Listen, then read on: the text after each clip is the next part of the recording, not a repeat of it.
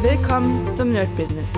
Deutschlands Podcast für Musiker, Bands, Künstler und allen, die etwas mehr aus ihrer Leidenschaft machen wollen. Sei ein Nerd in deinem Business.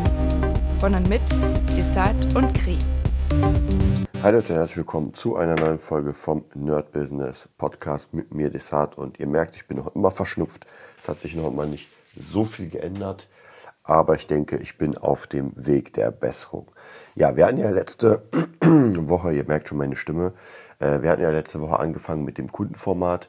Ich habe gestern im Daily noch mal ein bisschen was dazu gesagt und ich werde, bevor wir richtig, richtig anfangen, damit zu arbeiten, werden wir erstmal ein kleines bisschen ähm, ein paar alte Kamellen hochholen sozusagen. Also ich werde euch ein paar Sachen erzählen, damit ihr auch genau wisst, wozu das Ganze ist. Ich kann euch natürlich jetzt eine To-Do-Liste geben und sagen, ey, macht mal das, das, das, das, das.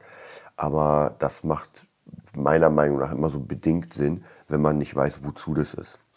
Ja, wobei in der, in der alten Kampfkunst wäre das so, dass der Schüler nicht fragt, sondern einfach macht und erst wenn er es gemacht hat und gemeistert hat, dann wird er merken, uh, deswegen habe ich es gemacht. Ja, ihr kennt ja bei Karate Kid äh, Auftragen und Polieren von Mr. Miyagi, aber ich will euch trotzdem so ein bisschen sagen, wozu das ist. Und ich hatte ja gestern so einen kleinen Cliffhanger gemacht. Ähm, ich weiß gar nicht mehr, bis wohin ich gekommen bin, aber auf jeden Fall ging es ja darum, wir haben diesen ganzen Song dann produziert und wir brauchten dann jemanden, der das Video dreht. Und natürlich, ich habe erstmal überlegt, natürlich kann man eine Ausschreibung machen im Internet und und, aber was macht man? Man nimmt logischerweise die Leute, mit denen man gearbeitet hat, mit denen man immer noch arbeitet. Und das ist äh, ein Freund von mir, Johannes, der auch für Katrin, also DJ Katrin arbeitet, der jetzt gerade seine eigene Produktionsfirma aufbaut. Und ist wahrscheinlich nicht deren erster Job, aber äh, einer der ersten. Und da dachte ich mir sofort, ey, lass uns mal einen Call machen. Ich sag dir, was wir brauchen. Ich wusste genau, oder ich weiß, dass der ultra zuverlässig ist. Ich weiß, dass er ultra äh, techniknerdig ist, was immer sehr, sehr gut ist. Und dann habe ich natürlich gesagt, ey, lass uns das zusammen machen. Und dadurch, dass ich ihn kannte, ihm vertraut habe, hat, ähm, hat dann sozusagen die, die Künstlerin ihn gebucht und war, gestern war der Dreh und sie war ultra zufrieden. Also hat wirklich, es hat so einen Spaß gemacht alles. Also es war wirklich ein Erlebnis für sie. Und jetzt mal abgesehen davon, dass wir natürlich am Ende einen coolen Track haben und sowas, wenn man das nicht gerade als Beruf macht und professionell, muss ein kleiner Anteil von Spannung dabei sein. Also Spannung im Sinne von, das muss einfach schön neu sein, das muss ähm, cool sein, das, wie gesagt, wie so eine Erlebnisreise. Ja, dass man sich kurz mal als Star fühlt ja, oder auch länger, bevor dann das ganz normale Leben wieder zurückkommt, weil man kann was erzählen und so weiter. Also das ist wirklich für den Kunden auch mega wichtig, hm, dass er sich dann wirklich so äh, fühlt, wie, wie ein kleiner Star. Und da werde ich euch auch noch mal ein paar Geschichten erzählen, was ich vorhabe, was ich schon gemacht habe und sowas zu diesem Thema, wenn ich es nicht vergesse. Okay, dann ähm, genau, also das Ende der Geschichte ist, die Kunden waren ultra zufrieden, wollen natürlich den nächsten Song auch mit uns machen, wenn es dann weitergeht. Also wenn der fertig ist, wenn der ein bisschen läuft und wir dann weitermachen, ist gar keine Frage und das freut mich natürlich auch sehr. Also das ist natürlich schon sehr, sehr, sehr cool, dass ähm, dass wir das mit denen machen und dass wir da praktisch ähm, wir wieder einen neuen Kunden haben, mit dem wir praktisch wirklich rechnen können. Ja, dann würde ich sagen, gucken wir uns mal ein paar Sachen an, die immer funktioniert haben. Ich habe ja schon bei diesem Format, glaube ich, wie ich, ein, wie ich mit 2000 Euro überleben würde, habe ich auch schon sehr, sehr viele Sachen euch gesagt. Aber es lohnt sich immer was doppelt oder dreifach zu hören, um, um es einfach für sich zu finden. Und bei mir ist es auch so, ich habe auf der To-Liste immer wieder Dinge, die gemacht werden müssen, aber manchmal ist einfach die Zeit nicht da. Das bedeutet, das muss immer wieder auf die To-Do-Liste, damit irgendwann die Zeit reif ist und damit ich irgendwann sage dann, ah, okay, jetzt ist die Zeit reif, um, keine Ahnung, Visitenkarten zu machen oder das oder jenes. Ähm, was ich immer sehr wichtig finde bei Kunden, sind zwei Dinge.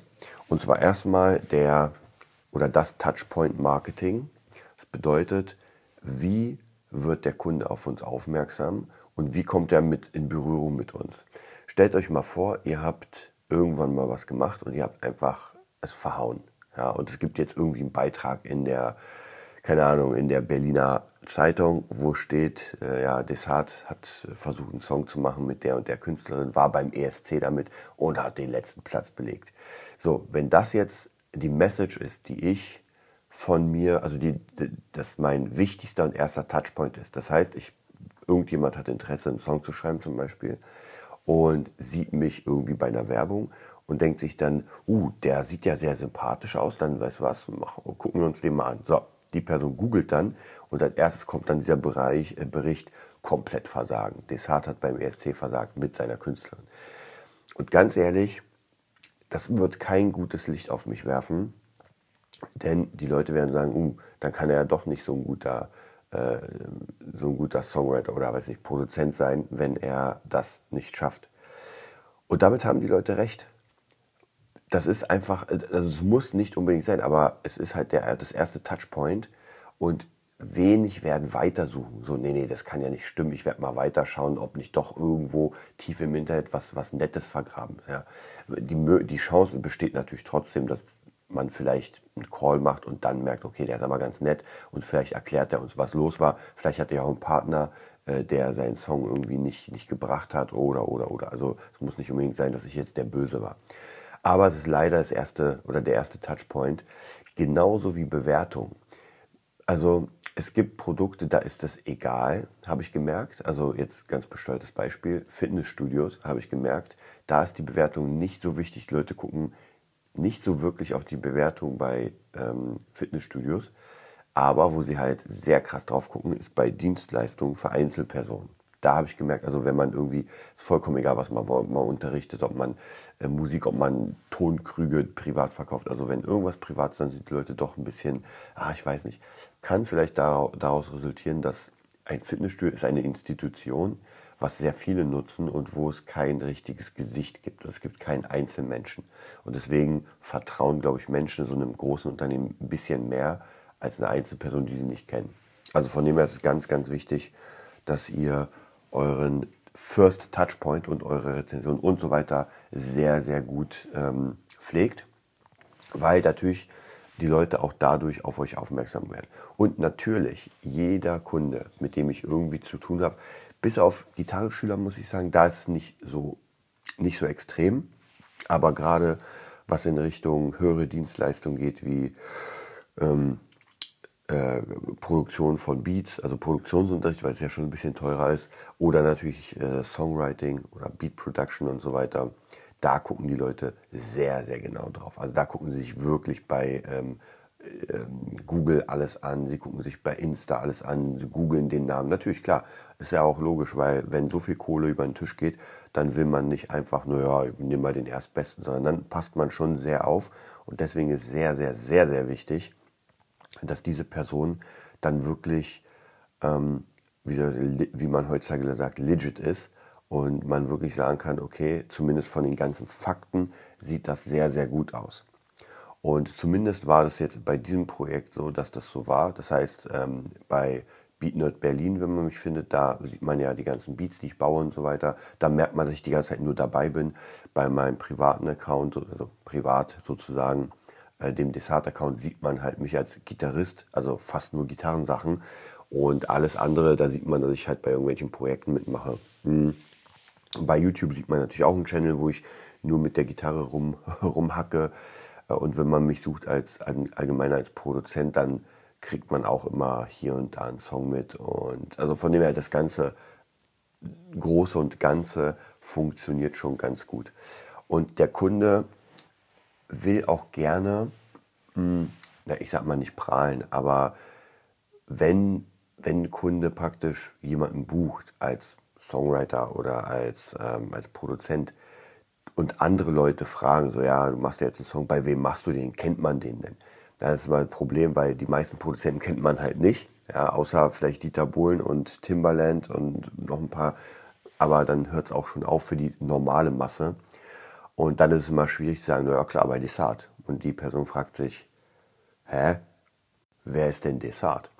Und dann können die Leute natürlich sagen, ey, lass uns mal gucken oder ich zeige dir seine Seite und, und. Also ihr versteht, was ich meine. Es ist einfach wichtig, dass man hier und da schöne Informationen hat über sich selbst, damit der Kunde auch ein bisschen was zeigen kann. Gerade vielleicht sogar, wenn er sich nicht sicher ist, und das passiert auch oft, dass jemand, wie gesagt, es geht hier um viel Geld, geht nicht um Gitarrenunterricht, da wird es wahrscheinlich nicht so sein, aber wenn es halt darum geht, einen Song zu produzieren, ähm, dann oder irgendwelche krassen größeren Coachings, dann ist es doch schon interessant, wenn man der Person so ein bisschen guckt, wie die, wie die tickt.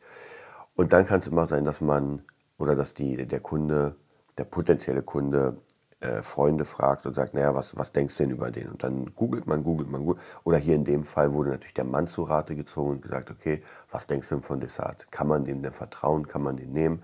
Das Gespräch war bisher sehr, sehr gut. Das hat sehr, sehr guten Eindruck gemacht und, und, und. Naja, und dann, äh, wieder kommen halt diese Faktoren, die immer unterschiedlich sind. Also die Webseite, wie sie aufgebaut ist. Ähm, wenn zum Beispiel nehmen wir mal, da wäre nur Totenschädel und nur Death Metal bei mir drauf. Naja, dann hätte ich wahrscheinlich diesen Job jetzt, der so ein bisschen mehr in Richtung äh, Emo, Deutsch, Trap, Pop geht, hätte ich wahrscheinlich nicht bekommen, weil das, das Aussehen würde komplett nicht passen. Dadurch, dass meine Seite mehr aussieht nach, ähm, nach Hip-Hop, EDM, also so ein bisschen in dieser Richtung, passt das schon mehr. Dann natürlich das nächste ist ähm, die Referenzen. So, klingen die Referenzen denn gut? Was natürlich mega cool wäre, ist, wenn da Referenzen sind von Artists, die man kennt. Ich glaube, in der heutigen Zeit ist das sowieso gar nicht so leicht, weil es gibt so unendlich viele Artists, die wirklich krass sind und die aber nur in ihrer einzelnen Nische. Ich, als gutes Beispiel nehme ich mal The Kid Leroy. Ja, das ist jemand, der einfach Millionen Aufrufe hat aus äh, Australien, Künstler, der auch mit Justin Bieber schon was gemacht hat und, also wirklich krasser Künstler. Aber hier gefühlt kennt den nicht so viele. Also und gerade wenn man Deutsch äh, Pop, sag ich mal, hört, dann wird schwierig. Und wenn man dann in meinen Referenzen sieht, okay, The Kid Leroy, mit dem hat er was gemacht, dann wird man es komplett überspringen, weil man ihn einfach nicht kennt. Unterschied ist, wenn da Mark Foster steht. Aber The Kid Leroy ist tausendmal ähm, oder also berüh ja, berühmter, was ist berühmter, aber tausendmal erfolgreicher als Mark Foster, zumindest nach den Zahlen her, glaube ich jedenfalls. Aber der ist ja international, Mark Foster ist ja eher national. Als Beispiel. Aber Mark Foster wäre für diese Art von Werbung die absolut bessere Wahl, weil natürlich die Leute Mark Foster kennen, hier in Deutschland und nicht The Kid Leroy. Also da ist natürlich, da hat man nicht so viel Einfluss, weil wenn man erstens, wenn man mit niemandem Großen zusammengearbeitet hat, dann ja, kann man auch nichts da reinschreiben.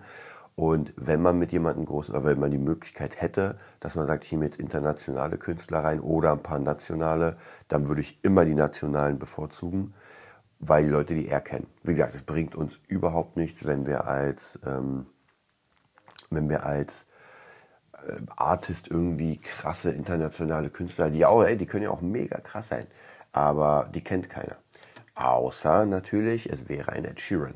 Aber wenn wir mit Ed Sheeran arbeiten, dann sind wir in einer ganz anderen Liga und dann werden wir wahrscheinlich nicht hier in Berlin sitzen und, oh, wobei, wer weiß, also ich würde wahrscheinlich trotzdem in Berlin sitzen, aber trotzdem ist dann natürlich eine ganz, ganz andere Liga. Also von dem her, da muss man auch so ein bisschen gucken, was der, ähm, was man dem Kunden sozusagen gibt.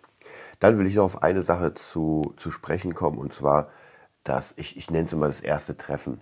Also wenn man jetzt praktisch miteinander geschrieben hat und mein Tipp ist, so schnell wie möglich in die, ähm, in die Skype-Call oder in die Call-Sektion gehen, dass man miteinander quatscht, weil dieser persönliche Austausch ist immer tausendmal wichtiger und tausendmal intensiver, als wenn man die ganze Zeit nur schreibt oder äh, Nachrichten schickt. Also von dem her so schnell wie möglich in den Call, dann abchecken, ob das überhaupt ein interessanter potenzieller Kunde ist oder ob der nur ähm, ja, einfach nur mal gucken will. Dann relativ zügig, vielleicht nicht im ersten Call, aber relativ zügig den Preis nennen, damit man jetzt schon auf einer Ebene ist, wo man miteinander arbeiten kann. Weil bis der Preis nicht genannt wird, äh, arbeitet man auf so einer, ich nenne es mal Hoffnungsebene. Ja, ich, ich weiß nicht, ob die Person das bezahlen würde. Ich weiß nicht, ob ich sie buche, weil sie kennt den Preis nicht. Also es kann sein, dass ich einen wahnwitzigen Preis nenne, wo sie sowieso sagt, äh, nee, sorry, jetzt habe ich sowieso das Geld nicht, dann ist auch vollkommen okay, das ist, dann ist es nicht euer Kunde. Oder die Person sagt, puh, ja, ist gar nicht so wenig, ähm, ich werde mal drüber nachdenken, dann hört man in einem Gespräch schon relativ gut raus, ob das so ein Nachdenken ist, so, äh, ja, kann ich mir vorstellen, oder nee, da können wir jetzt schon abbrechen. Wenn der Preis klar ist, dann ist das Gespräch komplett anders. Also nehmen wir an, die Person sagt, ja, ich denke darüber nach und meldet sich dann ein, zwei Tage später und sagt, okay, mh, hm, lass uns das machen. Ab dem Zeitpunkt fangen wir an zu arbeiten. ab dem Zeitpunkt macht es auch Spaß, weil jetzt geht's los. Jetzt wissen wir, okay, die Person bezahlt den Preis, gar kein Problem. Also können wir alles Mögliche machen an äh, Demos, Infos und, und so weiter. Also von dem her, das ist so ein ganz kritischer Punkt. Und ich finde, das ist einer der wichtigsten Punkte.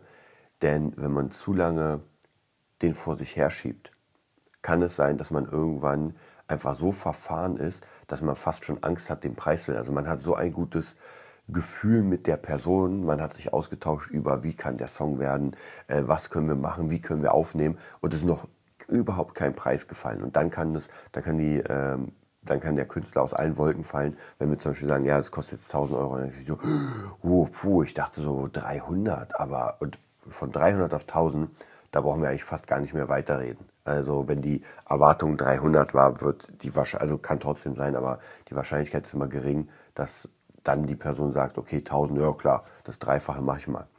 Deswegen relativ zügig. Und mein Tipp ist, das mache ich auch überall immer wieder. Ich versuche herauszufinden, was der Kunde arbeitet. Und zwar einmal als Gitarrenlehrer versuche ich das herauszufinden, weil das ist sehr entscheidend für meinen Preis. Ich habe da so ein paar eigene Strukturen und natürlich in Sachen Producing, weil wenn die Person mir sagt, ja, ich mache gar nichts und will jetzt Star werden, wie gesagt, dann wird es schwierig, kann trotzdem passieren, also kann ja sein, dass die geerbt hat, aber wenn die Person mir sagt, naja, ich habe einen eigenen Laden und äh, keine Ahnung, ähm, habe drei Mitarbeiter, dann sieht die Sache wieder ganz anders aus, weil unser Preis steht fest. Ne, nehmen wir mal ganz pauschal an, 1000 Euro für einen Song, dann steht mein Preis fest und ich kann ungefähr so ein bisschen austarieren, wie der Kunde, also ob das jetzt realistisch wäre für ihn oder ob ich sage, gar keine Chance. Ja. Wobei, wenn man eigentlich selbstständig ist und nicht gerade komplett in Schulden verfallen ist, dann ist 1000 Euro eigentlich äh, drin. Und dann kann man ja noch ein bisschen gucken, dass man sagt, ey, äh, lass uns, also wenn dieser Tausender-Bereich in Ordnung ist, dann könnte man zum Beispiel noch sagen, sag mal, ich würde es gerne mastern lassen in einem krassen Studio, es muss aber outgesourced werden. In dem Tausend ist mein ganzes Team drin. Und wie zum Beispiel mit dem Videodreh. Also ich hätte auch das Video selbst machen können, aber ganz ehrlich, ich will, dass das hammermäßig wird und ich bin einfach kein, kein Videocutter und ich mache das für mich selbst. Und wenn ich mir ein bisschen Mühe gebe, dann sieht es auch ganz gut aus. Aber für diese Art will ich jemanden, das wirklich geil ist. Und deswegen war wieder dieses Outsourcing, wo wir gesagt haben, okay, wir können zwar selbst ein bisschen was machen, aber eigentlich brauchen wir ein Team. Und das war für die Künstlerin gar kein Problem. Gesagt, ey, auf jeden Fall.